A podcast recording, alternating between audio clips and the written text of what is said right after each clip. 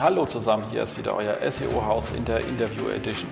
Spannende Gäste, spannende Stories mit Jens Fautrat, SEO at its best.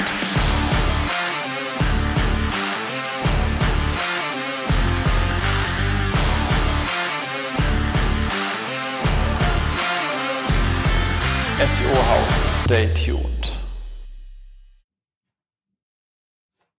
Hallo zusammen, hier ist wieder euer SEO-Haus und hier im wunderschönen sonnigen Berlin ist Jens Fautrat und auf der anderen Seite ist Lisa Stober aus dem schönen Karlsruhe, andere Seite von Deutschland. Ja, aber auch sonnig und schön. Aber wir sind heute nicht alleine. Wir haben uns für ein äh, spannendes und gar nicht mal so fachliches, aber trotzdem sehr, sehr wichtiges Thema äh, eine nette Gästin eingeladen und zwar die Sarina. Hallo Sarina. Hallo, vielen Dank, dass ich bei euch sein darf heute. Schön, dass du da bist. Dann erzähl uns doch mal so zwei, drei Worte über dich. Ja, gerne. Ich bin Sarina, 33, auch aus dem schönen Süddeutschland, ganz in der Nähe von Lisa, tatsächlich aus Ludwigsburg. Ich bin selbstständig seit 2021 im Kommunikationsbereich. Davor habe ich einige Jahre in der Unternehmenskommunikation bei so diesen typischen schwäbischen Mittelständlern gearbeitet und biete im Prinzip viele dieser Themen auch weiterhin in der Selbstständigkeit an. Ich biete auch zu einem gewissen Maß SEO-Texting an, Kommunikationsberatung und Kommunikationsdienstleistungen. Und mein Hobby ist in meine Selbstständigkeit mit eingeflossen. Ich bin Buchautorin und genieße es, dass ich jetzt in der Selbstständigkeit die Zeit und die Möglichkeit habe, ja, auch dieses Thema und diese Leidenschaften zu kombinieren und mit einfließen zu lassen. Ich habe die Firma gemeinsam mit meinem Mann. Mein Mann ist ITler, hauptsächlich in der IT-Security tätig. Und gemeinsam haben wir eben oft die Möglichkeit, ja, Kundenprojekte gemeinsam zu machen. Er, wir haben da eine recht klare Aufteilung. Er ist dem technischen Bereich, ich bin im Content-strategischen Bereich tätig, ergänzen uns das sehr gut, haben auch so oft eine spannende Dynamik natürlich, weil wir zusammen leben, zusammen arbeiten, da auch oft natürlich uns ja, überlegen, wie viel wir jetzt über die Arbeit reden, wann wir das vielleicht abgrenzen, wie viel wir auch zusammenarbeiten wollen und wie viel auch jeder seine eigenen Projekte braucht. Also das sind immer so Themen bei uns im Großen und Ganzen. Genießen wir dieses Setup aber sehr und haben vor, das noch sehr lange so zu machen. Das ist sehr schön. Ganz kurz zu den Büchern. Fachbücher oder Belletristik? ähm, Fachbücher tatsächlich, also im weiteren Sinne aber. Ich erzähle es ganz kurz. Wenn ihr dazu mehr wissen wollt, kann ich auch gerne noch mehr erzählen, aber das ist, kann sehr schnell ausufern, dieses Thema.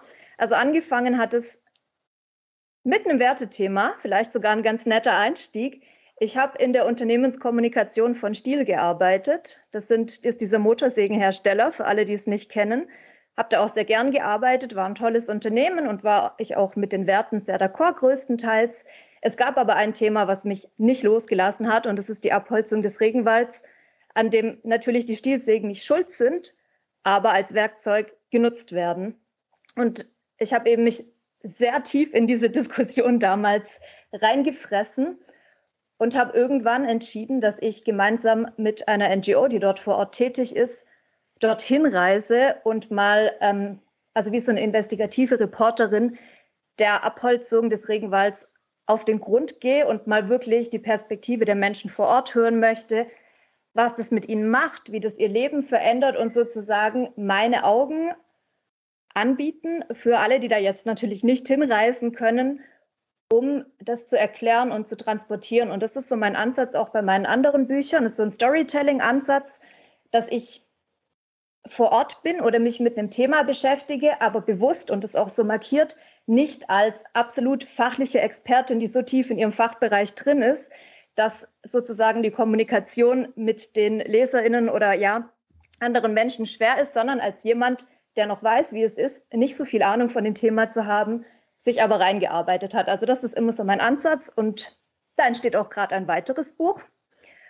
Und es entsteht noch ein anderes Buch parallel. Auch da sind wir beim Thema Werte, in dem es bei mir darum geht, was ich aus meiner Depressionserkrankung gelernt habe. Also das gehört auch zu meinen Werten, dass ich das nicht verschweige, sondern kommuniziere. und auch ja meine Erfahrung teilen möchte, um sozusagen eine Stimme zu vielen Stimmen, die es zu diesem Thema gibt, hinzuzufügen. Also da seht ihr schon, Wert Transparenz, Lernen über Geschichten, Botschaften transportieren über Geschichten, das ist mir sehr wichtig in meiner Arbeit. Exakt, nee, finde ich sehr schön. Und äh, da sind wir eigentlich auch bei unserem Thema, da sind Lisa und ich gekommen, irgendwie beim Rahmen unserer, wir sprechen mal so eine halbe Stunde, bevor wir aufnehmen, über Gott und die Welt. Und da kam das Thema mehrmals, wie man eigentlich so mit Werten umgeht in der, in der Arbeit. Also jetzt erstmal sowohl als Selbstständiger, welche Art von Aufträgen nimmt man an, welche Licht an, wie weit geht man, wo kommen Sachzwänge rein und ähm, das Gleiche natürlich jetzt auf unserer Seite etwas etwas größer. 22 ist jetzt nicht riesig, da gibt es weit größere, aber jetzt trotzdem haben wir da natürlich auch immer so Spannungsfeld ähm, zwischen wirtschaftlichen Gegebenheiten, ähm, Verantwortungen, die man hat und Dinge, die man eigentlich machen möchte oder ähm, nicht machen möchte.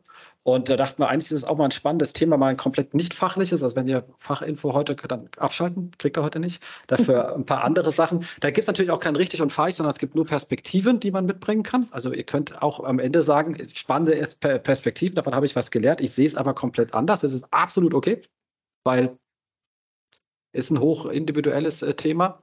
Ähm, aber ich glaube, wenn man auf der bei den Personen, mit denen man zusammenarbeitet, auf eine halbwegs gleiche Werteebene trifft, kann man gut zusammenarbeiten. Wenn man die, das ist jetzt egal, ob Kunde ist, Lieferant ist, Mitarbeiter ist, wie auch immer, das sind die Menschen, mit denen man einfach zu tun hat.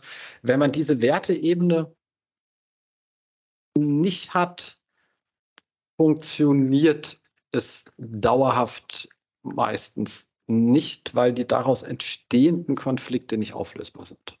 Und darum geht es nicht darum, dass der eine oder andere richtig oder falsch ist, sondern es passt einfach nicht zusammen. Also komplett an der Fall wertfrei, beim Wert zu bleiben. Hm.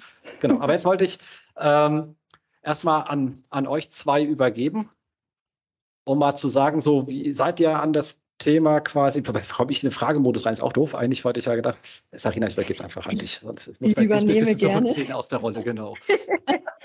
ich übernehme gerne. Ähm, kleine Ergänzung zur Geschichte von Sarina ähm, und mir. Wir haben uns tatsächlich, ähm, also ich bin jetzt ja auch seit dem Jahr 2021 nebenberuflich selbstständig gewesen ähm, und seit Anfang 22 auf dem Weg in die Vollzeit-Selbstständigkeit gewesen. Und ähm, auf diesem Weg lernt man einfach unheimlich viel über sich selbst auch. Ne? Man denkt, man geht los und möchte ja ein Unternehmen gründen, aber da fängt man erstmal an, äh, an sein, seiner Basis zu arbeiten. Und auf diesem Weg ähm, habe ich mich unterstützen lassen durch verschiedene Coachings und auf dem, äh, in dem Bereich habe ich Sarina getroffen. Ja. Und Sarina und ich, um wieder auf die Werte zurückzukommen, sind halt mit unseren Werten halt sofort, äh, haben sofort gematcht. Also wir haben sofort festgestellt, dass uns ähm, solche Sachen wie Offenheit, Ehrlichkeit, auch Zuverlässigkeit und so weiter, wo ich auch tatsächlich auch schnell in meinen Unternehmenswerten drin bin, ähm, super wichtig sind. Und ähm, das war halt einfach auch eine wunderschöne Ebene. Und ja, uns beiden ist dann aufgefallen, dass die Werte eben natürlich nicht nur für uns als in meinem Fall Solo-Selbstständige oder für Sarina ähm, in, ihrem, in ihrer GBR wichtig sind, sondern eben auch in unserem Leben, in unserem ja, Alltag ne, integriert sein müssen. Gerade auch zum Beispiel, um die Waage zu halten zwischen wie viel arbeite ich, ähm, wie viele Stunden arbeite ich nicht. Äh, theoretisch könnte man als Selbstständiger ja 24-7 arbeiten und so weiter. Und ähm, da würde ich gerne mal wissen, Sarina, wie denn du das schaffst, wie du das in deinem Alltag integrierst. Also ich habe da, glaube ich, als ich mich selbstständig gemacht habe, was sehr Untypisches gemacht, wo ich auch ein bisschen drüber lachen kann heute. Ich habe mir tatsächlich am Anfang meiner Selbstständigkeit eine ganz genaue Wochenstruktur gemacht und mir ganz genau festgelegt, wie viele Stunden ich arbeiten möchte, wie meine Prioritäten sind und so weiter. Ähm, ganz so stark kann man das, glaube ich, nicht festlegen. Ich glaube, das lehrt uns alle die Erfahrung. Aber ich fand die Grundidee schon ganz gut und bin auch bei der geblieben, dass ich mich sozusagen immer frage, warum mache ich das? Wofür mache ich das? Wofür habe ich mich zum Beispiel selbstständig gemacht? Ich in meinem Fall habe mich selbstständig gemacht. Ähm, erstens, weil ich gerne mehr kreative Freiheit haben wollte. Wie ihr jetzt ja auch merkt, ich bin vielseitig unterwegs und kann es in der Selbstständigkeit besser ausleben, aber auch, weil ich mehr Freiheit in der Alltags- und Wochengestaltung haben wollte und auch mehr Möglichkeiten, die Menschen etwas mehr auszuwählen, mit denen ich zusammenarbeite. Das waren so meine drei Punkte. Und das sind schon Werte, auf die ich Entscheidungen regelmäßig überprüfe oder auch abklopfe. Und es ist natürlich nicht so, dass ich mich da immer sofort richtig entscheide. Überhaupt nicht. Verrenne mich ganz regelmäßig auch mal. Aber dann habe ich halt die Möglichkeit, irgendwann zu merken, Moment, du hast diese Woche 50 Stunden gearbeitet. Das ist überhaupt nicht, was du möchtest. Du möchtest eigentlich um die 32 Stunden arbeiten. Und klar, dann war es mal eine Woche so, aber dann habe ich die Möglichkeit, recht schnell wieder zurückzukommen oder auch, wenn ich eine Anfrage bekomme von Kunden, dass ich auch so ein bisschen die Möglichkeit habe zu schauen, ja, passt, der, passt diese Person zu meinen Werten der Offenheit, der ethischen Unternehmensführung. Also ich habe beispielsweise tatsächlich einmal eine Anfrage aus der Rüstungsindustrie bekommen, die ich auch abgelehnt habe dann. Ähm, ja, aber da hat man halt schon, finde ich, wenn man seine Werte klar hat, die Möglichkeit, gerade wenn man ein kleineres Unternehmen hat, wo man natürlich auch viel entscheiden und dann auch schnell so umsetzen kann, gut die Möglichkeit, das nach seinen Werten zu gestalten, wenn man sie sich bewusst gemacht hat. Ja. Definitiv. Genau. Also was ich da vielleicht auch noch ergänzen kann, ist so diese große Schwierigkeit und dabei warst du mir auch immer hilfreich, hilf, wie sagt man? Oh mein, fällt mir, fehlt mir gerade das Wort, äh, sehr, sehr ähm, Sag mal. Hilfreich. Kennt ihr das? Hilfreich. das danke, du warst immer sehr hilfreich. Ähm, hast mich immer sehr gut unterstützt. Ähm, gerade in dieser Frage so, ähm, man möchte ja eine gewisse Flexibilität, ähm, wenn man sich selbstständig macht. Man möchte, ähm, sage ich jetzt mal, da auch nach seinen Werten sich orientieren und da auch flexibel ähm, auf Kundenanfragen reagieren. Dennoch kommt dann, dann ist bei mir auch so ein wichtiger Wert, so die Sicherheit mit rein. Ne? Mhm. Sicherheitsfaktor hat bei mir sehr viel mit monetärer Sicherheit, mit Geld zu tun. Ne? Und dann kommen wir ganz schnell in dieses, okay, was du gerade gesagt hast, ne? wieso habe ich mich selbstständig gemacht? Ähm, entspricht das meinen Werten? Entspricht das dem, weshalb ich das eigentlich alles angefangen habe? Denn da kommen dann oft Kundenanfragen rein und das habe ich gerade im SEO-Bereich öfter. Ähm, dass mich Kunden kontaktieren, wo ich einfach schon direkt inzwischen ein Bauchgefühl habe und mir, mich frage, hm, passt das oder passt das nicht? Also ich hatte zum Beispiel einen Kunden, da wusste ich dann auch ganz schnell, dass der nicht meinen Werten entspricht. Ähm, den, mit dem habe ich klar kommuniziert. Eine Offenheit ähm, und Authentizität ist mir ja auch super wichtig und Ehrlichkeit. Klar kommuniziert, ähm, ich bin über das Wochenende weg. Äh, ich werde mich melden am Montag. Äh, der wollte von mir halt schon bestimmte äh, Zugänge etc. pp haben. Äh, und es war halt so, ich war dann unterwegs von Donnerstag bis einschließlich Sonntag und ich hatte schon freitags morgens eine Mail erhalten, so, ja, ähm, wie sieht's denn aus? Kannst du mir das, das und das freigeben? Und da und dazu brauche ich noch eine Info. Und er hat schon direkt wieder sonntags dann nachgehakt, ja, was ist los? Ich wollte mich nur mal noch mal ins Gedächtnis rufen. Und dann dachte ich mir halt schon so, das hat so einen Druck aufgebaut, wo mhm. ich dachte, das entspricht nicht meinen Werten und meinen Gründen, weshalb ich mich selbstständig gemacht habe. Ich verstehe, dass Kunden natürlich, der Kunde ist schon mitunter König, sage ich jetzt mal, aber man muss natürlich auch, gerade wenn man offen und ehrlich kommuniziert, respektieren, dass natürlich auch ich als Anbieter, Dienstleister natürlich in dem Moment, ähm, sage ich mal, auch mein eigenes Leben habe. Und wenn ich das offen kommuniziere, das habe ich damals überhaupt nicht verstanden. Und der Riesenstruggle, der dann bei mir einfach war, war so, nehme ich diesen Kunden, ich brauche diesen Kunden, das war ziemlich am Anfang, war Geld, ne? oder ähm, bleibe ich meinen Werten treu? Äh, widerspricht das der Art und Weise, wie ich arbeiten möchte? Ich habe natürlich auch so direkt so gesehen, wie dann diese Zusammenarbeit weiter verläuft. Ne? Mhm. Und da warst du mir auch immer echt eine große Stütze, mhm. weil du dann sagtest, Lisa, beruf dich mal zurück, was ist dir wichtig? Ähm, muss das jetzt wirklich sein? Ist es vielleicht auch eher nur so dieses Sicherheitsbedürfnis, das da jetzt schreit und so weiter? Ja. Also genau, ich, Sorry, Jens, sag gerne. Ja, genau. Und das ist ja ein wichtiger Punkt. Ich finde, das ist ein, ein zentraler Punkt, ähm, weil es immer so nett klingt, ich mache mich selbstständig und kann dann machen, was ich will. Dem ist ja nicht so. Also ich bin ja auch Sachzwängen ausgeliefert. Und wie ihr jetzt beide erzählt habt, man kann ein bisschen abwägen und hin und her schieben. Ähm, wenn du jetzt aber gar kein Geld gehabt hast, dieser hätte sogar keine, hätte die Frage gar nicht stellen können. Also mit null Geld, null Flexibilität. Und ähm, dann ist so die Anfangsphase schwer. Ich kenne ja auch viele, die gegründet haben und auch mittlerweile auch schon verkauft haben und so. Und was ich da regelmäßig mitbekommen habe, gerade wenn sie so etwas größere versucht haben, ein bisschen größere Unternehmen aufzubauen und ähm, dass man sagt, man muss sich irgendwann man am Anfang sagen, wie man es hätte, dann passiert es genau anders, weil Sachen reinkommen und dann muss man sich irgendwann hinstellen und sagen, okay, komme ich wieder auf dem zurück, indem ich hingehe, indem ich zum Beispiel sage, ich habe jetzt eine Kundenbasis und ich fange an, stückchenweise die vor die Tür zu setzen, die ich eigentlich gar nicht wollte. Um mhm. durch andere zu ersetzen, um mich dann dorthin mhm. zu arbeiten, wo ich mhm. hin will. Das ist auch mhm. legitim. Manche sind dann gestruggelt, weil die sagen, dann auf diesen Geschmack der Skalierung gekommen sind und dann immer so eine, wo ich immer sage, das ist, was wir nicht wollen. Also deswegen ja. sind wir auch, äh, streben wir da keinen Exit an bei uns als Unternehmen. Also deswegen komme ich nämlich da erst gar nicht rein. Weil ich nämlich genau auch gesagt habe, am Anfang hatte ich die Freiheit auch nicht. Jetzt sind wir in der Lage, durchaus auszuwählen und das ist eine sehr schöne Situation, muss man ganz ehrlich sagen, weil dann kann man, ist man in der Lage, seine Werte zu leben. Man kann sie aber nicht immer leben. Man muss oft sich erstmal die Freiheiten erarbeiten. Man darf sie halt wirklich auf den Weg nicht vergessen, sonst kommt man in eine sehr unglückliche Situation rein. Ich glaube aber, diese Frage, möchte ich skalieren und wenn ja, wie sehr, ist ähm, eine sehr interessante, die man sich wirklich stellen sollte, wenn man sich selbstständig macht oder ein Unternehmen gründet. Ich für mich kann die mit Nein beantworten.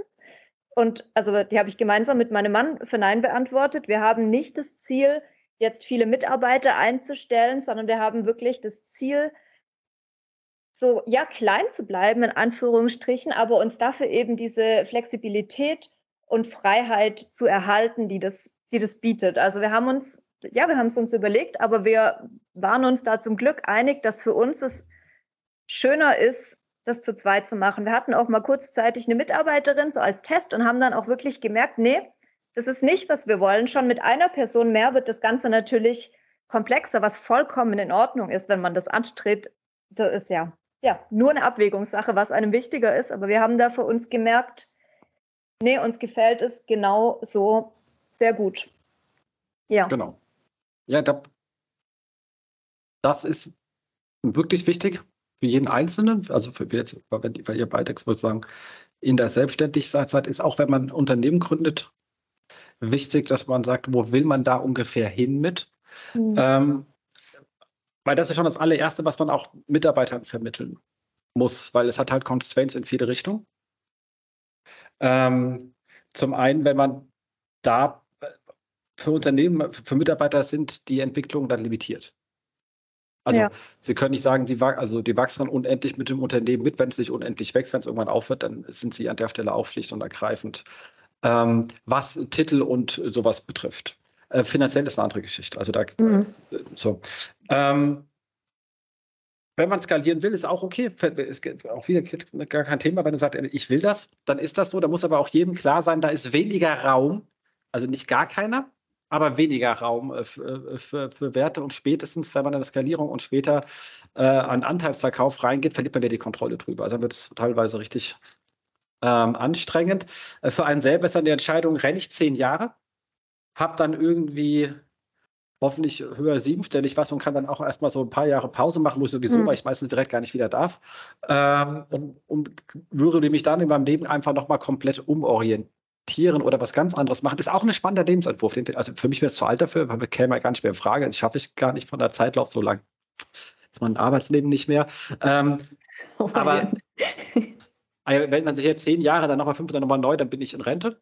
Ähm, ja, ich sehe ich sehe noch so jung aus. Und ähm, die, äh, die, die, genau, also das ist ein valider Entwurf, muss einem aber klar sein und äh, ob man das auch durchhält, weil wenn man da in der Mitte abbricht, ist es äh, doof. Und ja. Und für Mitarbeiter ist wichtig, wo sie sich einstellen. Also wenn das will ich das, dann ist es wahrscheinlich aber auch ein, ein, ein, ein viel stärkerer Rennen in der Zeit. Meistens, es gibt immer Ausnahmen, aber meistens. Ähm, oder gehe irgendwo hin, wo das, da bin ich aber meistens auch ein bisschen, wie gesagt, limitiert, aber dafür ist es vielleicht auch ein bisschen ähm, kuscheliger. Man kann aber auch ein bisschen mehr mitreden, quasi, weil der hohe, weil der Druck geringer ist. Also dann hat man als Unternehmer auch mehr Zeit, solche Sachen mal durchzudiskutieren und sich darauf einzulassen, zu uns zu überlegen, wo es, ähm, ob das sinnvoll ist, ob man das unterkriegen kann, irgendwo, etc. Aber jetzt sind wir schon wieder sehr hypothetisch. Ich wollte das nur kurz einwerfen. Ich wollte dazu noch sagen, ich finde das auch an sich, wenn ich mir so vorstelle, einen spannenden Entwurf, wie du gesagt hast, zehn Jahre rennen und dann Pause machen und sich nochmal neu erfinden mit der Ruhe und der Sicherheit, die man dann vielleicht gewonnen hat. Ich, zumindest mit meiner Geschichte, die ich ja vorhin angerissen habe, frage mich allerdings, ob wirklich jeder von sich so sagen kann, dass man das zehn, dass man zehn Jahre Rennen gut durchhält. das, ja, tun viele, hat, nicht alle. ja, ja, hat, wie gesagt, deswegen sind Werte an der Stelle so wichtig, da brauchst du wieder den richtigen Partner. Also wenn einer komplett rennt, also es können nicht beide, also jetzt können sie auch, aber dann musst du Kinderwunsch auch so lange schieben. Mhm. Wenn du Kinder haben und einer rennt komplett, dann kann der eine nicht mehr viel, andere nicht mehr viel machen. Das ist die Konsequenz. Kann ich auf den Kopf stellen und wackeln. Also wenn jetzt die Frau sagt, ich möchte jetzt hier 80 Stunden durchpowern, dann kann der Mann nicht sagen, ich mache einen 40-Stunden-Job und vice versa. Ich habe das extra mal umgedreht angefangen, um zu sagen, es ist eigentlich egal. Es gibt auch genug Frauen, die Lust haben, voll durchzupowern. Ähm, aber das klappt, lässt sich halt meiner Erfahrung nach nicht ähm, sauber kombinieren. Da braucht man entsprechend einen Partner, der einen den Rücken frei hält. Und das muss man da auch vorher auch kommen. Also wir wieder bei Wetten, ansonsten gehen da manche Beziehungen kaputt, weil man das Thema nie mhm. mal kurz sauber durchdefiniert hat. Und das sollte man wirklich mal vorher, äh, weil mit Kind ist dann das Ganze immer anstrengend, wenn man sowas auseinanderdröseln möchte. Das und fürs Kind doof. Ähm, weil ähm, das kann man nicht vorher fragen. Ja, da ich ganz kurz bei dem zehn Jahre Rennen nochmal einhaken für alle Weiblichen, äh, die hier zuschauen. Ähm, oder sich weiblich identifizierende, ähm, ist auch nicht so unbedingt besonders gut für unseren Zyklus. Ne? Also ich so als Zykluscoachin ist ja meine zweite Leidenschaft, die in meinem Herz pocht. Ähm, da müssen wir ganz arg aufpassen. Also so zehn Jahre Rennen äh, ist es, glaube ich, für Männlein oder Weiblein nicht unbedingt gesund, ähm, aber für Frauen nochmal ähm, dramatischer, ne? weil wenn ich jetzt sage, ich renne jetzt in meinen 30ern zehn Jahre durch oder sagen wir mal Mitte 20, ähm, dann bin ich Mitte 30 äh, und dann habe ich meinen Hormonhaushalt so schön durcheinander gebracht durch den ganzen Stress und die Anspannung und so weiter, dass es dann wirklich eine ganze Zeit dauern kann, bis, bis ich überhaupt fähig bin, eventuell meinen Kinderwunsch, den ich vielleicht habe, zu erfüllen. Da wollte ich nur mal einwerfen, ähm, weil es ist als Frau tatsächlich echt überhaupt gar nicht so einfach. Ähm, da auch nicht nur zeitlich, sage ich mal, den Rahmen zu schaffen, sondern auch dann mental und körperlich den richtigen Rahmen zu schaffen, dass ich dazu überhaupt fähig bin. Ne, also weil wenn man es will, dann ist es immer noch viel Stress und viel Arbeit, aber kann ja positiv. Also ich, wenn ich so sage, mit Stress meine ich viel Arbeit. Äh, Stress hat immer so eine negative, ich meine das nicht irgendwie so, also wenn du auch noch Stress hast, das ist für dich negativ, dann kriegst du es sowieso nicht durchgehalten. Also das, ja. aber das meine, Problem ist, der Körper unterscheidet nicht zwischen positivem und negativem Stress, also gerade wenn es um die Hormonbalance geht. Da kann ich super glücklich mit meinem To-Do sein, mit meinen ganzen 50 äh, äh, Stunden Woche, aber dennoch. Genau, aber schadet's wenn wir da mal kurz darüber reingehen, also sagt unserer Gründung ist schon mal eine sehr starke Frage, warum man das tut. Jetzt ist es so, ähm, dass, ähm, Sarina, du ja bei ähm, Stil auch in der Kommunikation warst und die mit Werten auseinandergesetzt. Das wird im Vorfeld das kurz angesprochen. Ähm, Werte ist ja oft so ein Buzzword-Bingo-Thema. Deswegen vielleicht mal ganz kurz, was sind eigentlich Werte? Ha. Keine ganz leichte Frage. Also ich persönlich würde die Definition so setzen, dass es Leitplanken sind, aus denen ich mir sozusagen verschiedene auswählen kann, innerhalb derer, jetzt nicht immer ganz genau rechts, links oder in der Mitte, aber innerhalb derer ich mich bewege. Und wenn wir jetzt im unternehmerischen Kontext sind, dann halt innerhalb derer ich auch mein Unternehmen steuere, wenn ich es selbst steuere oder innerhalb derer ich mich dann eben auch als Mitarbeiter, Mitarbeiterin bewege. Es sind erstmal sehr abstrakte Begriffe, die meisten Werte, und dann kommt es natürlich darauf an, wie die mit Leben gefüllt werden können. Ich denke auch, das hatten wir auch im Vorgespräch, dass eine rein abstrakte Definition von Werten wenig bringt oder sogar vielleicht einen gewissen Zynismus hervorrufen kann, wenn man wenn man dann als Mitarbeiter, der vielleicht jetzt nicht auch ganz oben in der Hierarchie steht, damit konfrontiert ist, das aber durch Vorleben, und da kann ich jetzt tatsächlich auch sagen, ähm, dass ich das bei Stil so gesehen habe zum Teil, weil es ein Familienunternehmen nach wie vor eben war und die Familie das schon sehr stark vorgelebt hat, dass man durch Vorleben da schon ja einiges erreichen oder auch prägen kann. Wie seht ihr das denn? Lisa, ich übergebe erstmal dir das Wort. Ja, also äh, ich kann jetzt zur, zur Definition äh, nochmal ergänzen. Ähm, habe ich mal so ein bisschen geguckt, so das sind Überzeugungen und Einstellungen, die das Verhalten und die Entscheidungen einer Person bestimmen, ne? sowohl im privaten, würde ich sagen, als auch im beruflichen. Und ähm, was das angeht, ja, ähm, total äh, wichtig, sage ich jetzt mal, dass man das eben für sich definiert, ähm, sowohl im beruflichen als auch im privaten Alltag und dann ist natürlich die größte Schwierigkeit, wie schaffe ich es denn jetzt, mir ein Unternehmen oder einen Vorgesetzten oder ein Team zu finden, das, äh, also wenn ich jetzt in der Angestellten-Ebene ähm, unterwegs bin, das zu meinen Werten äh, und zu meinem entsprechenden Verhalten und meinen Entscheidungen auch passt ne, und das, das auch mitträgt. Also das ist ähm, eigentlich super wesentlich. Ne? Also ich muss echt sagen, bevor ich mich selbstständig gemacht habe, habe ich mich überhaupt nicht mit meinen Werten auseinandergesetzt. Und ähm, dann äh, beim Beginn der Selbstständigkeit habe ich in so einem Coaching eben eine Liste bekommen. Da standen dann lauter Begriffe aufgelistet, wie ich mal hier vorlesen: Demut, Disziplin, Besonnenheit, Dankbarkeit, Beharrlichkeit etc. Ähm, und es war echt spannend, weil kann man echt mal ausprobieren. Wenn man so eine Liste durchliest, dann springen ein bestimmte Begriffe schon relativ direkt an dass man sagt so, okay, das ist für mich super wichtig. Also bei mir war das eben Authentizität. Also ich bin einer der authentischsten Menschen der Welt. Das führt dann dazu, dass ich jetzt hier sitze und mir denke so, okay, hätte schon mir mal Fragen überlegen können.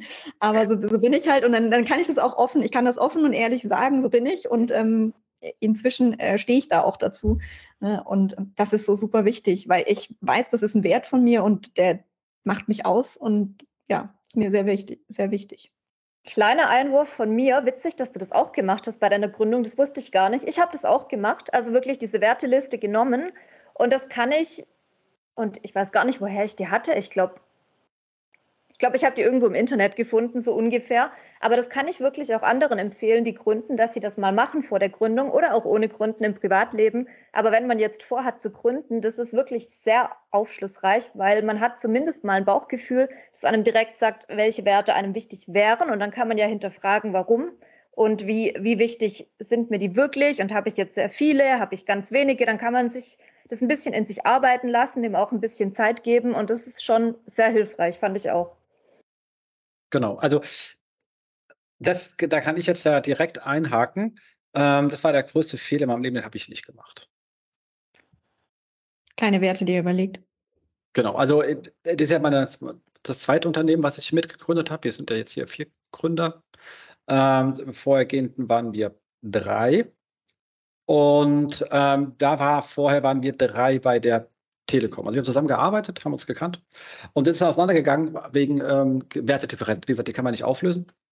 Mm. Habe ich vorhin schon gesagt, also wenn ich Differenzen auf der Werteebene habe, es ging jetzt nicht mm. darum, arbeiten wir so oder so, sondern es ging um Wertefragen. Ich will die jetzt hier nicht erzählen, nicht weil ich es nicht erzählen kann, sondern weil die dann gebiased aus meiner Sicht die anderen blöd aussehen. Mm. Äh, aber es ist ein Werteunterschied. Werte kann das eine genauso richtig sein wie das andere. Das, also es war nicht auflösbar. Das muss wirklich als ähm, Geschichte reichen. Ansonsten müsste man zu dritt hier sein, damit man sich für die Zuhörer ein ordentliches Bildchen kriegt. Ähm, das äh, fände ich an der Stelle schlicht unfair. Ähm, aber es hat einfach halt, also so, wir haben gewusst, was wir machen wollten. Äh, wir haben sogar dann für dieses lustige Gründungsdarlehen so einen Case eingereicht, haben sogar 100 Prozent getroffen, also die, die Zahlen, auf eine ganz andere Art und Weise, aber die Zahlen, also so, all das konnten wir hat mhm. ähm, äh, gut funktioniert. Aber auf der Werteebene sind wir ziemlich böse aneinander gerasselt. Auf ähm, sehr vielen Ebenen dummerweise auch noch. Und das war schlicht nicht heilbar. Und dann haben wir es jetzt bei dem zweiten Thema auch nicht ernsthaft gemacht, aus einem anderen Grund, weil jetzt sind ja ein paar Leute mitgegangen. Also die jetzigen drei Mitgründer von uns vier jetzt hier waren auch mit in dem Unternehmen und wir haben uns dann hingesetzt, beziehungsweise die drei haben sich dann hingesetzt und gemeint, hier Jens, entweder wir machen was Neues mit dir, wir arbeiten gerne mit dir oder äh, wir, wir, gehen und da habe ich gesagt, dann machen wir Variante 1. Mhm. quasi, ähm, weil wir halt sehr, wir haben es halt umgedreht gemacht, wir wussten alles, was wir nicht machen wollten. Ähm, was dann übrig blieb, war einfach das, was wir ähm, tun wollten. Ist jetzt auch nicht das Alleridealste, aber wesentlich besser als das vorher und das hält jetzt auch. Ähm, sehr stabil. Und ein wichtiges äh, da drin war, den anderen Raum zu lassen, in, in ihrer Persönlichkeit zum Beispiel. Also das, mhm. äh, und äh, auf die jeweilige Lebenssituation auch massiv zurückzunehmen und eben nicht zu sagen, ähm, das Unternehmen ist 100 Prozent. Das wollen wir von uns nicht, das will ich auch von keinem der Mitarbeiter. So, also da, da, so, bei der gibt es ja direkt wieder die Frage innen, außen, also zwischen Innenverhältnis der Gesellschafter, was bedeutet das für mhm. den Rest? Ich kann ja nicht ja, für mich ja. was in Anspruch nehmen. Also vielleicht gibt es Leute, die das auch können, da an der Stelle nicht dazu. Ähm, beziehungsweise nicht bewusst. Man macht ja oft Fehlverhalten und ist sich nicht bewusst, wenn man darauf hinweist, schaltet man es ja auch ab. Also da werde ich auch Sachen haben, die ich nicht sehe. Sonst, sonst klinge ich immer so, als wäre ich so super, bin ich aber auch nicht, habe tausend Fehler. Ähm, und haben das halt auf diese Art und Weise, also durch so eine ähm, gelebte Negativliste, was wir alles ähm, nicht wollen, getan, weil, weil, das Geschäftsmodell an sich war ja stabil, das konnten wir ja einfach äh, portieren. Das hat ja funktioniert in sich. Was ich mir da jetzt auch vorstellen könnte bei euch, also bei euch, die ihr dann weitergegangen seid ins nächste Unternehmen zusammen, also selbst wenn ihr dann vielleicht nicht euch hingesetzt habt und diese Werteliste gemacht habt am Anfang, kanntet ihr euch ja, wusstet auch, wie ihr in der Zusammenarbeit seid. Das ist ja auch immer ganz wichtig, also so, wie man einfach in der Zusammenarbeit funktioniert und implizit, also selbst vielleicht ohne, dass das jetzt alles ausformuliert war, kennt man seine gegenseitigen Werte dann ja schon zu einem gewissen Grad und ja, hat wahrscheinlich auch ein ganz gutes Gefühl dafür. Das stimmt, äh, aber das in anderen beiden habe ich ja auch gekannt und zusammengearbeitet. Also mm, das, ja. aber da wir uns hier ja über äh, auf der einen Seite nur über Business-Sachen geredet haben, wir uns wir zusammengesetzt haben gesagt, was, was uns, wie würden wir es denn machen, wenn wir es anders machen würden? Äh, waren ja die Themen viel stärker im, im, mm. im Vordergrund. Was, was, was passt uns alles nicht? Und da haben wir halt schon gesehen, ähm, das passt an der Stelle sehr gut. Ähm, und zu diesem Buzzword-Thema. Ich finde da eins der, der schönsten Zitate von, ähm, ah, das war der Personalvorstand von der Telekom, äh, Thomas äh, Sattelberger. Ähm, und der hat mal in, einem netten Interview, kann man auf YouTube auch noch sehen, ähm, auf die Frage, es ging um War of Talents und so. Und da hat er gesagt, das Problem ist, die Leute wollen halt als Mensch ernst genommen werden und brauchen eine ordentliche Kommunikation. Und das Problem ist, wir, das ist auch so viel eben lustig gewesen, wir als Großkonzerne, ähm, wir sind halt dummerweise die letzten bolschewistischen Institutionen auf diesem Planeten. ähm, und äh, so verhalten wir uns halt auch und so kommunizieren wir auch. Wir machen halt keine, Unter wir machen keine Mitarbeiterkommunikation, wir machen Propaganda. Hm. Und das schreckt ab. und das war da, was wir am Anfang mit den lustigen Plakaten, die überall hängen, weißt du, das ist dann so hier wie Held der Arbeit und so. Also es, er hat halt genau das gleiche Feeling, weißt du, nur dass ja. es halt irgendwie Web 2.0 mäßig designt ist, könnte jetzt aber auch irgendwie so ein schönes Arbeiterplakat aus den 30ern sein, weißt du, mit Fahne und vorwärts. Ja, vor allem ist da ja auch immer die Frage, finde ich, also meine Erfahrung aus den letzten Jahren ist da auch schon, dass so bei großen Unternehmen auf diesen Plakaten dann doch immer recht ähnliche Werte stehen. Und dann ja auch die Frage ist, wie individuell ist das wirklich oder wie, naja, sozial erwünscht und einfach gut aussehend sozusagen ist das dann auf der anderen Seite. Und sowas spüren Menschen ja.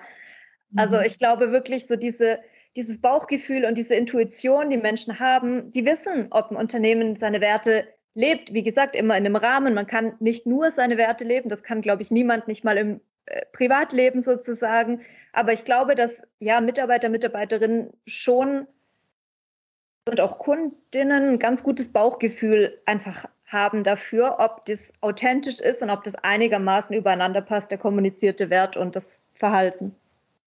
Genau. Was kommen wir mal zu der nächsten Frage. Was macht denn eigentlich im Fall eines ähm, oder umdreht, wie, wie, wie, wie komme ich habe mir manchmal so Fragen, also bei uns gibt es so ein paar Themen, denen wir sagen, okay, die Kundenarten oder auch bei, bei Mitarbeitergesprächen. Ich finde es heutzutage leider, leider ein für mich persönlich sehr wichtiges Thema ähm, ist, und es ist schlimm, dass man es sagen muss, aber ähm, stehe ich auf dem Boden der freiheitlich-demokratischen Grundordnung.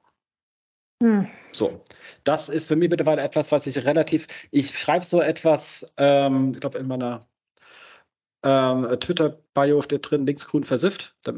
Als äh, klare Aussage. Ich will ja. die Leute nicht haben. Ich will weder irgendjemanden ähm, haben. Bei Einstellungsgesprächen lasse ich es durchklingen, wie wir politisch drin sind. Aber sage halt, wenn jemand der anderer Meinung ist, kann er gerne sein. Er wird sich bei uns nicht wohlfühlen.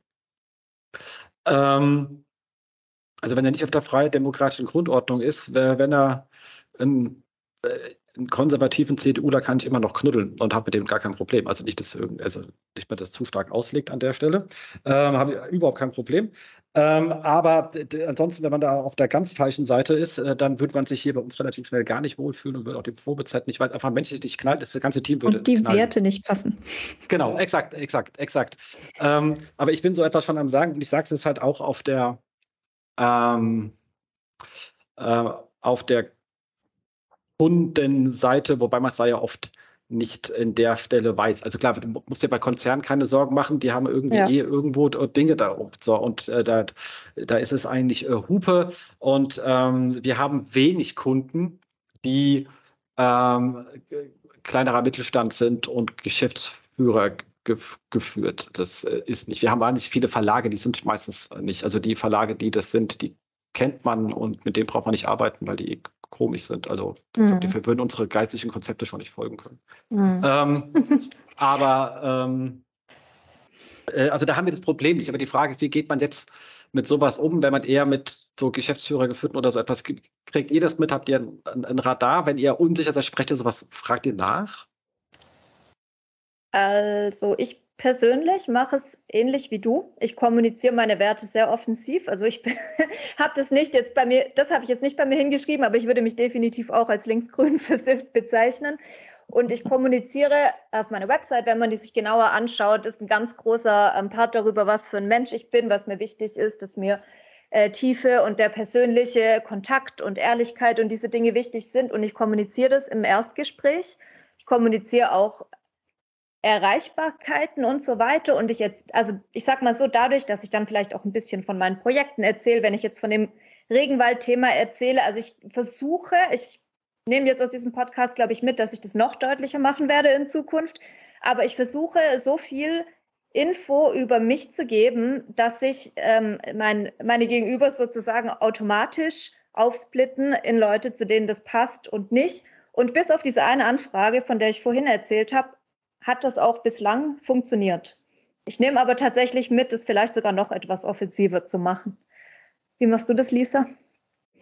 Ja, das nehme ich auch auf jeden Fall mit. Äh, ich glaube, ich habe das nicht mal so wirklich auf meiner Webseite konkret definiert. Also bis auf das meine Webseite duzt. Ich finde, das ist auch schon mal, ähm, mhm. weiß ich jetzt nicht, wie man den Wert bezeichnen würde, aber tatsächlich so ach, ja, ist für mich auch wieder offen, authentisch etc., weil ich meine, am Ende sind wir alle Dus. Aber äh, genau, also ich, ich mache das tatsächlich so, dass ich da gar nicht viel an den anderen übergebe, weil ihr macht es ja beide eher so, okay, ihr kommuniziert und ähm, die Reaktion des anderen äh, bestimmt dann, sage ich mal, wie ihr euch entscheidet oder derjenige sich entscheidet. Ähm, ich gehe viel über mein Bauchgefühl. Also ich gehe da wirklich sehr viel. Ähm, ich streite dann am Ende nach meinem Bauch, nein, meiner Bauch, Bauchgefühl, Entscheidung streite ich dann mit meinem, ähm, mit meinem inneren Kind äh, und meinen Glaubenssätzen, also bezüglich Geld etc. pp. Also ich brauche diesen Kunden, weil er gibt mir viel Geld und sowas. Ähm, dennoch sich, setzt sich meistens mein Bauchgefühl durch und das transportiert auch, also das achtet auf die Werte. Ne? Und ähm, da ich traue immer mehr meinem Radar. Ne? Also das ist wirklich was, was ich auch mit der Selbstständigkeit immer mehr lerne. Weil immer, wenn äh, ich einem bestimmten Kunden, trotz dass es vielleicht ein großer Auftrag gewesen wäre, absage, dann bestätigt sich in der Regel ähm, das, was ich vermutet habe. Also ich möchte jetzt nicht sagen, ich kann hier das prophezeien, weil es gibt auch immer Überraschungen und dafür bin ich auch offen. Aber ähm, wenn ich mich dann mal entschieden habe und es sich dann tatsächlich bestätigt, dann äh, ist das was, was mich dann natürlich in meiner Vorgehensweise nochmal rückversichert. Ähm, aber die Kommunikation der Werte auf der Webseite oder sowas wäre tatsächlich nochmal ein sehr wichtiger Punkt, um da auch schon mal die Dinge, die Anfragen, die reinkommen, einfach schon mal zu filtern. Macht ihr das auch, Jens, auf der Webseite? Das sind wir sehr neutral. Wie gesagt, ich habe das, ich habe auch nachgeschaut, das stimmt gar nicht. Ich hatte es mal, ich hatte es mal drin stehen, mittlerweile steht aber äh, Vogue und Wehrhaft drin, was ungefähr das gleiche in ich glaub, ist. Das Wort Vogue markiert dich klar genug. ähm, auf der Webseite sind wir da ähm, sehr neutral. Aber da wir wirklich überwiegend äh, Verlage ansprechen, und da habe ich das Problem einfach nicht. Also auch Verlage sind mhm. in der Regel und äh, da haben wir, wir haben bei uns auch sehr konservative Eckenverlage bis äh, zur. Ich habe jetzt äh, eine Anfrage von Vorwärts bekommen. Das ist das SPD-Kampfblatt. Ähm, also da ist mir aber auch alles egal. Also wie gesagt, ich bin maximaler Pluralist. Also ich weiß, für was ich stehe, streite mich mit jedem aber gerne politisch über alles, aber ähm, alles, was halt ähm, auf irgendeine Art und Weise Menschen verachtet, das lehne ich halt ab. Also das ist so die, die, die Grenze, wo es dann halt äh, rausgeht. Und weil ich sage, das geht dich halt nichts an. Also mir geht nicht an, wie es irgendeiner leben mag. Und solange er glücklich ist, habe ich da meine Schnauze zu halten. Punkt. Ganz ja, genau. Sehe ich auch ganz genauso. Nichts hinzuzufügen. Aber spannend. Ähm, also ich muss sagen, dass ich mit diesem Thema, was du jetzt gesagt hast, freiheitlich-demokratische Grundordnung, zum Glück in meinem Arbeitsleben noch nicht konfrontiert war. Ist es bei dir, also ist es sozusagen ein bisschen vorbeugend bei dir oder besteht da auch die reale Gefahr? Oder ich weiß auch nicht, ob das zu privat ist für den Podcast, aber nee, gerne, gerne, nee, ist gar kein Thema. Ich hatte es zum Glück noch nicht, wobei ich, wenn ich komische Anfragen reinbekomme, also da wir im Moment wirklich extrem gut gebucht sind, bin ich eh eher am, also am Ablehnen oder zum Beispiel hm. schon Lust, also ich muss von mir halt inhaltlich schon sagen, das klingt spannend, damit ich äh, nicht direkt eine, eine, Absage schreibe und dann irgendjemanden ähm, empfehle, was ich in der Branche wieder sehr wichtig finde, weil die Branche ist von keine Ahnung von außen extrem schwer einzuschätzen, wer was kann mhm. oder nicht kann. Deswegen gebe ich immer bekannte Kollegen mit, die geben mir dafür dies einfach nur so, äh, fällt mir der eine oder andere ein oder ich weiß gerade von irgendjemandem, dass er äh, gerade irgendwie eingestellt hat und auch irgendwie Kappas hat oder whatever und dann empfehle ich da Leute, das geht von sehr mal die Orten von Hamburg über Augsburg, über München. Ich hoffe, die Leute fühlen sich jetzt angespannt, aber die wissen das auch. Also das ist, aber umgedreht haben mich Leute auch schon empfohlen, wenn es bei denen ähnlich war. Also das, das, das ist so. Also das gebe ich mit, aber so. Deswegen hatte ich es da noch nicht. Ähm, wie gesagt, bei Mitarbeitern, ich finde, in so einem Mitarbeitergespräch es rauszubekommen, ist schwer. Deswegen rede ich da schon drüber, wie die im Haus eher eingestellt sind, damit sie wissen, was sie sich einlassen, mhm. weil das die von sie, wenn die sich dann, dann würde ich bei uns ja auch nicht wohl. Es ist einfach auf Gegenseitigkeit. Es ist Lebensverschwendung für beide Seiten. Ähm, mhm. Und ähm, ich glaube, man darf auch politische Meinung nicht abfragen, wenn ich mich richtig erinnere. Ich bin nicht ganz recht sicher, nee, aber ich glaube, glaub, da gibt es irgendeine, man darf sowieso nicht. Ähm, deswegen erzähle ich einfach nur, ähm, äh, wie wir drauf sind. Und dann äh, hoffe ich immer, dass das passt. Und äh, wie gesagt, ansonsten, nee, also wie gesagt, da wir große Unternehmen haben, hat das Problem nicht. Also, oder größere. Also das ähm, hatten wir in der Hinsicht äh, das Problem nicht. Also zum Glück nicht. Aber ich bin am Überlegen trotzdem, ob man es schon als äh, Statement, weil sich ja jeder seine irgendwann da die Ukraine-Flagge draufgeklebt hat oder so. Ähm, ich überlege langsam, ich finde es sehr, sehr schade, da sind wir leider ein bisschen abgebogen, ob es auch durchaus an der Zeit ist, so als ähm, Statement eines Unternehmens da etwas ähm, auch auf der Seite unterzubringen, aber das müssen wir zu viert irgendwann mal besprechen. Aber ich finde, das Thema in sich beschäftigt mich immer mal wieder, dann passiert immer so viel, also da passiert ein Tag, mhm. vergisst man es wieder.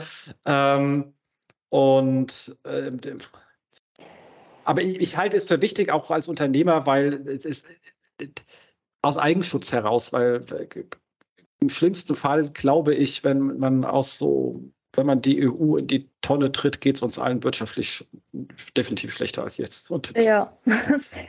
so, dem, äh, allein aus den Gründen sollte man das vielleicht schon tun. Ich habe auch, es ist jetzt ein paar Jahre alt, mein Wissen, das können wir, ja, können wir dann ja vielleicht sogar im Nachhinein uns äh, nochmal auffrischen und vielleicht in die, ähm, in die Episodenbeschreibung schreiben. Aber ich habe eben, als ich noch in Unternehmen gearbeitet habe, auch regelmäßig Studien gelesen, dass das beim Thema Recruiting und beim Thema ähm, Arbeitgeberauswahl für Menschen, die gerade eben auf der Suche nach einem Job sind, immer wichtiger wird. Und also das ist ja auch was, wovon beide Seiten profitieren können, dann wenn spezifisch, nicht allgemeines Werte, blablub, aber wenn spezifisch Werte kommuniziert werden und zum Beispiel das ist ja wirklich was, was, naja, was jedem sehr wichtig sein sollte, meiner Meinung nach, aber was du jetzt ausgewählt hast, um nochmal explizit drüber zu sprechen, das heißt, dir ist es wirklich sehr wichtig, nehme ich jetzt mal an, dann das, ja, so auf der Website, vielleicht sogar bei Stellenausschreibungen mit zu kommunizieren, weil, ja klar, je stärker man sich da positioniert, desto eher zieht man dann ja auch die Menschen an, für die das wirklich passend ist. Also da haben ja auch beide was davon. Mhm. Das stimmt spart man sich sogar im Notfall schon das Bewerbungsgespräch. Ne? Ja, ja klar. Ja. Ist auch immer zeitintensiv, das stimmt. Ja. Das stimmt. Aber ähm, genau, aber ansonsten gehen wir mal wieder etwas zu den schnöderen Feldern zurück. ähm, was wir ja auch vorhin hatten, war ja so eben, ich glaube, was wichtig ist, wenn man sich mit diesen Werten auseinandersetzt. Ihr habt jetzt gesagt, ihr habt euch die Begriffe angeschaut und habt euch dann irgendwo wiedergefunden, aber ihr seid ja N1, also beziehungsweise ähm, Sarina, ihr seid N2, aber in der Ehe hat man eh noch mehr Felder, wo man die Sachen durchklärt und auf dann so ein sehr starkes implizites Verständnis hat.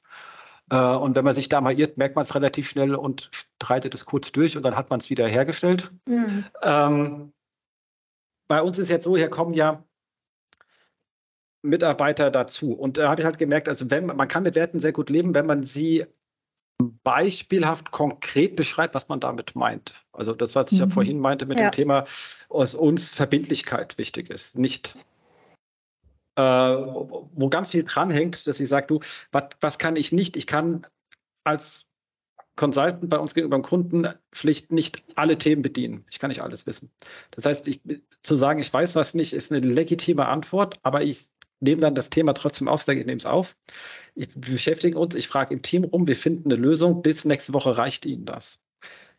Das ist Verbindlichkeit. Das heißt, ich ja. nehme das Problem auf, ich, ich, ich stoße es nicht weg oder versuche es irgendwie, es gibt ja, wenn, wenn man was nicht beantworten kann, entweder man faked, mhm. wenn man Pech hat, fällt es einem richtig böse auf die Füße, man bügelt das Thema ab, das ist die andere Lösung. Ja. Oder man sagt halt, man weiß es nicht und ich komme, aber ich nehme das Thema an und das möchte ich halt machen. Ich nehme das Problem mit, also du übergibst es mir und es ist bei mir in guten Händen, auch wenn ich die Lösung nicht direkt habe.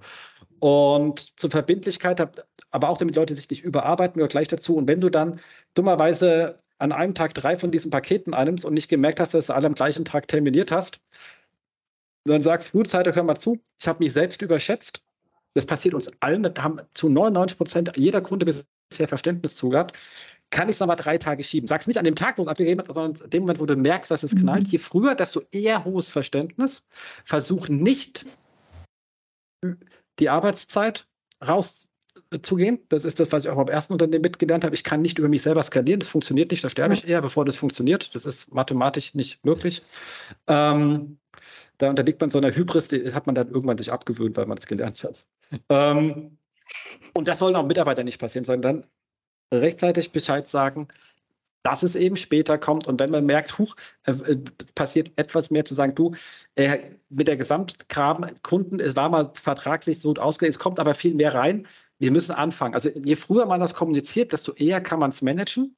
Auf keinen Fall äh, es in sich reinfressen, sondern immer kommen, damit ich diese Verbindlichkeit als zentralen Wert immer sichergestellt haben kann gegenüber den Kollegen, gegenüber den Kunden, gegenüber uns, weil es uns zum guten Dienstleister machen soll und uns vor uns selbst schützen soll. Also die, also die Ziele, die man mit diesem Wert verfolgt, dann sind da auf einmal ganz viele Co-Themen auf einmal mit drin abgehandelt.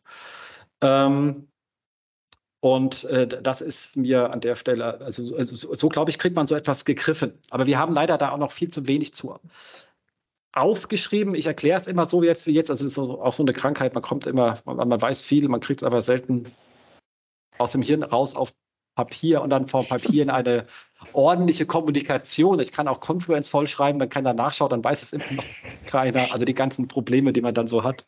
Ich wollte gerade sagen, da dürft ihr euch dann gerne an mich wenden für diese Aufgabe, Eigenwerbung.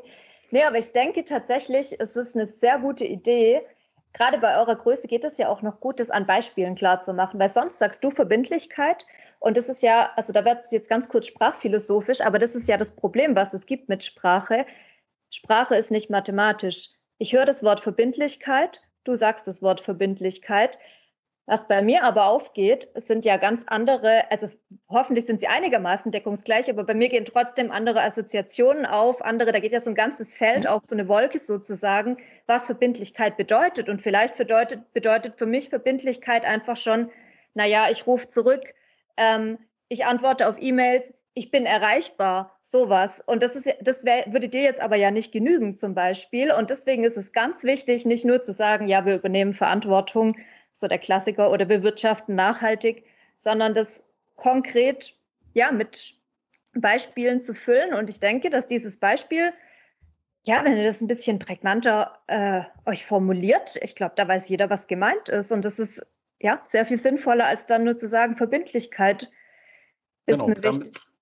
Damit klappt es halt ähm, eben nicht, wenn man das nicht weiter konkretisiert. Kommunikation ist halt einfach das zentralste Element, Element in all unseren Lebensbereichen. Also, ne, weil hätte man einfach gesagt, sich auf klare Kommunikation geeinigt, hättest du gesagt, okay, Verbindlichkeit, dann hätte ich als Mitarbeiter gesagt, okay, das bedeutet für mich das, das und das. Das bedeutet für mhm. mich zum Beispiel, okay, ähm, ich melde dem Kunden innerhalb, weiß ich nicht, von zwei Tagen, nachdem ich äh, gemerkt habe, dass ich was nicht schaffe. Äh, und du hättest dann gesagt, nein, nein, das bedeutet für mich sofort. Ne? Also solche Dinge, also wie viele Arbeitsverhältnisse inklusive einige meiner durch Kommunikationsfehler äh, in, in, die Brüche gegangen sind und Beziehungen. Ähm, also das ist so, so wichtig, dass man aber auch lernt, das auszukommunizieren, sich auch dem stellt. Weil viele, ich glaube, viele bewegen sich gerne in dieser Unsicherheit. Okay, er hat Verbindlichkeit gesagt. Ich kann, ich kann mhm. mir vorstellen, dass es für ihn was anderes bedeutet, aber ich frage mal lieber nicht nach, weil so lange ist es nichts Konkretes so, ne? Also, ja, schwierig. Ja, also das sind so in so Frustmomenten äh, sagt mir dann auch immer, ich brauche nächstes Mal ein Geschäftsmodell ohne Menschen. nicht, weil ich die nicht alle sehr mag, sondern weil Kommunikation halt Hölle anstrengend ist. Da lernst du wieder, dass du nicht über dich skalieren kannst. Dann bist, stehst du wieder an der anderen Stelle. genau. Ja, voll. Aber die Kommunikation ist einfach zentral. Ich glaube, wenn man das mal richtig gelernt hat, dann hat man glückliche Mitarbeiter, glückliche Kollegen, glückliche ja, Genau, aber es hat mehr als Lernen. Du musst es halt ständig tun. Es hört halt nicht auf. Ja. Also, weil, Learning by doing. Äh, was äh, Sarina da richtig gesagt hat, bei jedem geht halt, jetzt im Grunde genommen, wenn wir, jetzt, wenn wir hier technische Zuhörer haben, hat jeder ein anderes, äh, jeder ein Chat-GPT im Kopf, was halt auf einen anderen Korpus gelernt hat. Ja, genau. Ja. Und, Und ähm, ja. da muss man das immer abgleichen. Und dieser Abgleich kostet Zeit, weil du musst dann ja die, die, die, ganze Kette quasi dich einmal hoch und runter. Deswegen dauern so Gespräche so lange und, und wenn man drauf so denkt, man, irgendwie drehen die sich gerade im Kreis, aber nee, man, man versucht die Lücken zu finden, wo das Bild anders ist. Und es ist halt nur anders, es ist ja nicht falsch. Auch das ist wieder ganz wichtig, wie bei dem Bett. Es ja, ist ja. nicht falsch, es ja. ist einfach nur anders. Und dann muss man sich versuchen, irgendwie zu synchronisieren, eine Mapping-Tabelle für seine beiden Hirne zu bauen, hm. um das irgendwie aneinander. Und das ist halt anstrengend. Das weiß man aus jeder, wie gesagt, auch, auch jeder Beziehungskrise. Meistens hängt es dann ja auch an den Geschichten. Ähm, das ist ähm, sehr anstrengend und da geht auch eine Menge Zeit rein. Ansonsten läuft man relativ schnell auseinander oder man ähm, interessiert sich nicht füreinander. Mhm. Ja. Und da ist, finde ich, das Wertethema zwischen den Mitarbeitern wesentlich wichtiger, weil zu dem Kunden habe ich eh, eher eine Fachbezugsebene. Da muss ich die Sachen nicht so sehr klären. Ähm, und man ist weiter, man ist weiter weg. Bei meinem Mitarbeiter ja. bin ich auch mal auf Hilfe angewiesen, kann ich, kann der, also untereinander äh, wirklich das Teamgefüge gehalten, sind alle irgendwie glücklich, fühlen die sich alle gerecht behandelt, also nicht gleich, gleich ist beteuert, da wäre es ja ungerecht, mhm. also fühlen sich alle gerecht behandelt. Ähm, und das, da ist man natürlich bei Kunden ein Stück weiter weg, auch wenn wir sehr eng mit unseren Kunden arbeiten und quasi Teil ihrer Teams, aber das ist doch wesentlich mehr eine reine Arbeitsebene. Das ist halt bei Mitarbeitern, die in einem Unternehmen sind, jetzt klar, bei Stil ist man nicht mit jedem voll, aber, aber mit den Kollegen, also dann, dann ist der Begriff Kollegen das Richtige. Bei uns sind Kollegen noch alle, weil ja. wir so klein sind, ja, aber das ja. ist schon eine viel engere Beziehung. Ja klar, und man braucht da auch wirklich so eine gewisse Einigkeit über die Werte, dass einfach so diese Grundstimmung, mit der dann Menschen sich an die Arbeit setzen, gut ist oder gut genug auf jeden Fall. Ja, absolut. Ja. So, mal gucken, unseren Zettel, ob wir irgendwas noch haben. Wir sind davon ein bisschen am Reden, bevor wir uns selber im Kreis unterhalten. Mhm. Wobei, wir können jetzt, ich glaube, wenn jemand hört, würde er sagen, er, an manchen Stellen bleibt ja ein bisschen Oberfläche. Wenn man da abbiegt, ist man bei gleich wieder im nächsten drei Stunden Gespräch drin. Deswegen versuche ich uns so ein bisschen zu zügeln. Wer ähm, möchte, dass wir in bestimmte Themen tiefer reingehen, der setzt einfach mal einen Kommentar drunter oder schreibt uns eine Nachricht. Dann gibt es genau. dazu auch noch einen Podcast. Aber du hast gesagt, äh, sag ich sehr gut, du, du, du, machst, was ist deine Dienstleistung in dem Bereich, wenn du sagst, du gehst, ach nee, ich weiß nicht, das war Kommunikation, richtig? Genau, also ich würde dir halt zum Beispiel helfen, ähm, wenn du sagst, also ich habe hier diesen Wert Verbindlichkeit und ich möchte den für meine Mitarbeiter festhalten in einer prägnanten Form, wie können wir das machen, wo können wir das machen und wie können wir das ausformulieren? Würde ich das mit dir durchsprechen und dann würde ich das für dich machen zum Beispiel. Und wenn ja. du das selber machen wollen würdest, würde Sarina dir sogar helfen in Schreibcoachings, äh, wie du das formulieren kannst. Aber da du Geschäftsführer bist, wirst du das wahrscheinlich nicht tun. Aber für Einzelunternehmer zum Beispiel sehr spannend. Ach so, ich glaube, mir will keiner Schreiben beibringen. Das will ich keinem antun. das ähm, muss man auch nicht jedem Menschen beibringen. Dafür gibt es dann ja auch mich, dass ich das einfach übernehme. Das auch, den Stress wollte ich auch keinen tun. ähm, genau. Exakt. Aber also wir kommen jetzt mal hin. Also es macht Sinn, also sich, bevor man selbstständig macht, sich diese Frage zu stellen. Und das ist äh, sehr wichtig, wenn ich einfach losrennt. Also fand ich auch von euch beiden jetzt gerade aus der Perspektive heraus, wenn man sich mal klar macht, wie viel, also für, für was, für was mache ich das? Will ich selbstständig leben können oder möchte ich schnell und hektisch reich werden? Also um es mal so zwei, ja, Ganz wichtige Frage. Exakt. Ähm, wie viel Zeit soll mittelfristig da reinfließen. Wie gesagt, das ist am Anfang alles so, da ist man manchmal unter, da war noch gar kein Kunde da, etc. Dann hat man erstmal zu viel, aber wohin soll sich es mal einschwingen nach dieser ähm, Anfangsphase, Findungsphase, glaube ich, das ist ähm, äh, sehr wichtig, dass man sich da einfach Klarheit verschafft. Genau wie, also wie das wir auch gemacht haben, also als wir, wir zusammengesessen haben, wir jetzt auch von vornherein gesagt, hat hier irgendjemand Bock auf einen Exit zu gehen oder bauen wir das für uns? Das ist die erste mhm. Frage. Und die haben natürlich im Vorfeld schon abgeklappert. Also wir gesagt haben, okay, das ist uns, äh, bei der wir anderen drei uns schon nicht ganz einig. Ähm, und beide Ansätze sind äh, valide, sie sollten nur nicht unterschiedlich sein. Ähm, und äh, da waren wir alle gesagt, okay, das, das wollen wir hier. Dann ist, was ist so das Ziel, nicht businessseitig. Da haben wir gesagt, okay, wir wollen einfach eigentlich so ähnlich wie ihr es auch gesagt hatte gerade, wir wollen für uns eine Arbeitsumgebung schaffen, mit der wir zufrieden sind, wo wir ja.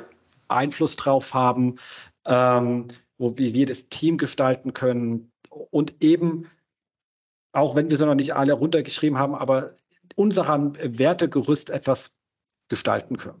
Mhm. Jetzt hier mit ein paar mehr Leute, was aus dem ergibt, was wir tun wollten, da braucht man mehr Kapazität oder auch mehr Kompetenzen, als man im Einzelnen Hirn reinkriegt, wenn man unser ganzes Feld mal betrachtet. Also das hätten wir alleine nicht abbilden können, also deswegen brauchen wir verschiedene Leute. Ähm,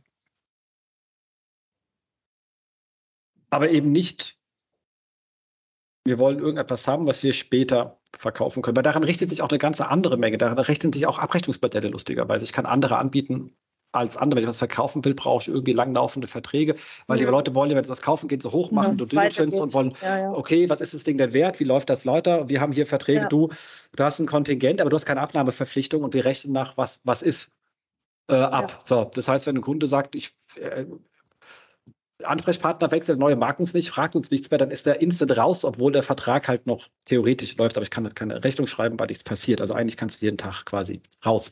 Ähm, wäre tödlich, wenn du das Ding verkaufen willst. Also sagt jeder, was nett ist, wie soll ich das bewerten? Ähm, also, weil da, also da fallen direkt diverse Geschichten, die du sonst anders machen musst. Sonst kannst ja. du dein Ziel nicht erreichen. Also wenn das, könnte ich dann, müsste ich jetzt alles umstellen, mach das mal mit laufenden Kunden, das ist äh, doof.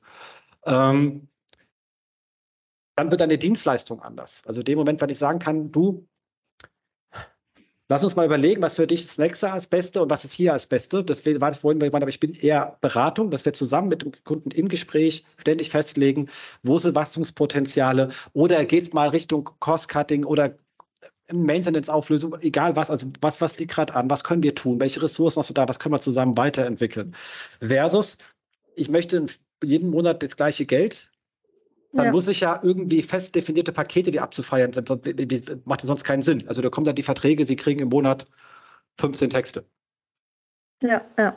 So, und ob du die dann brauchst oder nicht, ist Hupe. Ähm, und da musst du im Vorfeld, also ich meine, wenn du es ordentlich machst, so ein Modell, musst du im Vorfeld natürlich über, für ein Jahr definieren, was wollen wir eigentlich tun. Das ist wahnsinnig viel Arbeit. Die kann ich beim Vorvertrieb sparen, weil ich natürlich sage, du, du kriegst, ich baue dir nicht einen riesen Maßnahmenplan, den ich mir überlege, sondern wir machen das ad hoc, das, wir würden uns das anschauen, das und das, wir gehen das aber zusammen. Wenn du sagst, es ist dir zu tief, dann brechen wir ab. Wenn das nicht geht, dann gehen wir hier lang, Schichten ständig um. Ähm, ist dann im Vertrieb natürlich einfacher. Also das hat alles Vor- und Nachteile, aber man muss sich dem bewusst sein und dann danach die, sein Unternehmen ausrichten. Ich denke, darum geht es. Es geht wirklich nicht um eine Wertung, sondern um eine Klarheit, ähm, weil das einfach viel hin und her schlingern ersparen kann. Exakt, genau, darum geht es. Weil, wie gesagt, alles davon ist valide. Ich kenne alle Versionen, die funktionieren. Auch alles Versionen, wo Menschen glücklich sind. Also definitiv gar keine Wertung. Nur es hat halt wirklich diese, wenn ich das Ziel nicht habe, kann ich falsche Grundlagen. Da muss ich irgendwann mal ein Fundament aufreißen und es nochmal neu machen, während das Haus draufsteht. Das ist immer ein bisschen nervig. Ja, klar, vor allem wenn da noch Mitarbeiter involviert sind, ist das natürlich nochmal deutlich komplexer. Lisa und ich können das so einigermaßen machen, würde ich mal sagen, auch wenn es auch schon ein großer Kraftakt ist, aber das ja, ist bei dir ja eine ganz andere Größenordnung dann. Absolut. Absolut ja. cool. Also deswegen der dringende Appell, wenn ihr irgendwie gründen wollt, macht euch dafür vorher Gedanken. Wenn ihr irgendwo auf der Suche seid nach einem Arbeitgeber, fragt solche Sachen ruhig mal ab und lasst sie euch erklären. Also nicht abspeisen mit. Also das sage ich auch jemand, der viele Bewerbungsgespräche führt. Ähm, die meisten Leute sind mir zu passiv an der Stelle. Also die fragen viel zu wenig über mhm. uns. Ich, wir machen immer so eine kurze Unternehmensfolge, aber die, die ist halt, die, da ist man noch im Generischen. Weil sonst mhm. kann ich ja fünf Stunden erzählen und dann will er das ja gar nicht wissen. Aber nicht fragen, also das ist legitim natürlich nach Gehalt zu fragen, aber das ist die einfachste Frage von allen. Also, weil die halt einfach so einfach eine Zahl ist, dann kann man darüber diskutieren, aber darum kommt es am Ende nicht. Also natürlich muss sie hinreichend sein, Entschuldigung, aber ähm, die, solche Sachen. Sollte die letzte, wirklich, nicht die erste Frage sein. Ja. Genau. Und ähm, so Sachen ruhig auch mal mit abzufragen, kann euch ähm, einiges erleichtern. Oder das fand ich jetzt eine sehr schöne Sache ähm, vom äh, Sebastian ähm, der auf der Campix gezeigt hat, wie so eine Unternehmenskalkulation, also Agenturkalkulation ähm, entsteht. Und äh, der hat dann auch gesagt, das ist wirklich für Bewerber ein kleiner Tipp, schaut euch doch einfach mal an, wenn ihr an die Zahlen kommt oder fragt, wie die Umsatzmarge ist. Weil mhm. äh, daran kannst du ungefähr abschätzen, wie stressig der Job wird. Da hat nämlich gesagt, also wenn man so kalkuliert, ab Wert X, wird es langsam anstrengend. Äh, bis dahin ist es, also wenn es da drunter, also wenn er unter, was ich wenn er unter 5% liegt, hat das Unternehmen sein Unternehmen nicht im Griff. Das ist hochgradig riskant, haben sie keine mhm. Rücklagen. Mhm. Das ist echt ein guter Tipp, ja. Also, wenn es Richtung über, wenn es so auf die 25 zusteuert, dann ist, ist man dann doch Richtung äh, eher 80 Stunden in der Woche als Angestellte und nicht die vertraglich vereinbarten 40. Ähm, weil das sonst schwerlich abzubilden ist. In der Regel, also da gibt es immer Ausnahmen, weil Leute irgendwie extrem smart organisiert sind. Bitte jetzt keiner Offense, wenn er sagt, du, wir sind ja total nach 20 Stunden fertig und haben 30 Prozent Umsatzrennen. Vielen Dank, ich habe es nicht. Respekt, bring es mir gerne bei, wenn es so ist. Kannst, ich gebe dir viel Geld dafür. Ähm, aber, ähm, aber dann muss man hellhörig werden und kann mal kritisch nachfragen, wie das denn wirklich dort ähm, funktioniert. Weil wir nehmen auch immer ein paar Mitarbeiter mit rein weil wir auch von den Mitarbeitern, ähm, also jetzt nicht in die Gehaltsverhandlung, aber in, dem, in, in, in die Erstgespräche und so, weil wir auch von denen immer ein Feedback haben wollen, ob die glauben, dass die ins Team passen oder nicht. Also sagen aber auch immer, ihr könnt die fragen, wir können auch rausgehen, ihr könnt ihr doch mal ohne uns fragen oder so. Also fragt so etwas an. Also im Notfall, wenn andere es nicht machen, fragt mal, ob ihr euch mit der entsprechenden Teamleiter oder mit Mitarbeiter auch mal unterhalten könnt. Ähm, als ähm, Arbeitnehmer, wir haben Fachkräftemangel, ihr könnt da ruhig ein paar Sachen mal anfragen, ob die möglich wären. Zeigt ja auch Interesse. Ich ja. hatte das mal in einem Vorstellungsgespräch tatsächlich, dass mir das von denen aus angeboten wurde und das habe ich als so positiv empfunden. Da ist die Führungskraft dann wirklich aus dem Raum gegangen und ich durfte mit zwei Teammitgliedern ganz offen sprechen und ich meine natürlich, es war keine komplett natürliche Situation, aber das ist schon noch mal was ganz anderes und zeigt halt auch schon so ein bisschen Kultur, Vertrauen und so weiter. Genau. Ähm, was ich vielleicht noch so aus meiner Warte hinzufügen würde, ich, da wir ja eine andere Unternehmenssituation haben als du, würde ich noch mal mehr auf die persönliche Ebene gehen. Ich finde es ganz wichtig, sowohl in der Gründung als auch, ähm, wenn man jemand auf der Suche nach einem neuen Arbeitgeber ist, sich noch mal richtig in Ruhe zu fragen, was bin ich für ein Mensch und wie verbringe ich gerne meine Zeit. Also auch so, wie viel zum Beispiel möchte ich gerne mit anderen Menschen zusammenarbeiten, wie viel möchte ich gerne auch ähm, still und in Ruhe und konzentriert an Projekten arbeiten. Also einfach nochmal diese Grundpfeiler für sich abzustecken, weil je mehr man da über sich weiß, desto klarer kann man es auch kommunizieren und desto höher auch die Wahrscheinlichkeit, dass es halt einen Fit damit gibt auf der Gegenseite. Das stimmt. Absolut. Das ist richtig. Ich glaube, das war ein schöner Abbinder. Nochmal für die Leute so ein paar praktische Tipps. Äh, ansonsten war natürlich ein bisschen philosophisch. Sagt euch mal, wie euch so ein philosophisches äh, Thema gefällt. Ähm, äh, liebe Zuhörer geneigt, ich, hab, ich hoffe, es hat euch gefallen. Ich fand es zumindest extrem spannend. Ähm, weil das ist so ein Thema, oft, dass man mit anderen Menschen drüber spricht, also immer mit neuen Menschen, das äh, mehr wird, kriege ich selbst Klarheit auch für mich in das Total. Thema rein. Mhm. Ja, dann würde ich sagen, danke fürs Zuhören. Wir freuen uns auf eure Kommentare. Ähm, äh, Sarina, deine ganzen Kontaktdaten kommen in die Show Notes. Also bitte mhm. bei Direktfragen auch äh, Sarina gerne direkt fragen. Genau, ähm, gerne. Und äh, aber auch könnt, äh, könnt aber auch Lisa und mich, wenn ihr die, ich weiß, dass dieses Kommentaren in Blog heutzutage gen Null geht, weil man hört es ja auf dem Podcast, bis man im Büro ist, hat man vergessen, wenn man auf, äh, dass man Webseite aufrufe. Ja. Ihr könnt uns auch immer gerne irgendwie auf ähm, unseren Social Media Kanälen gerne per Direktnachricht anschreiben und über die Folge diskutieren. Da freuen wir uns auch immer sehr. Sehr gerne. Genau, in diesem Sinne, tschüss. Ciao. Tschüss. Das war sie, die aktuelle Ausgabe des SEO-Haus. Wir bedanken uns bei euch für die geteilte Aufmerksamkeit und hoffen, die Show hat euch gefallen.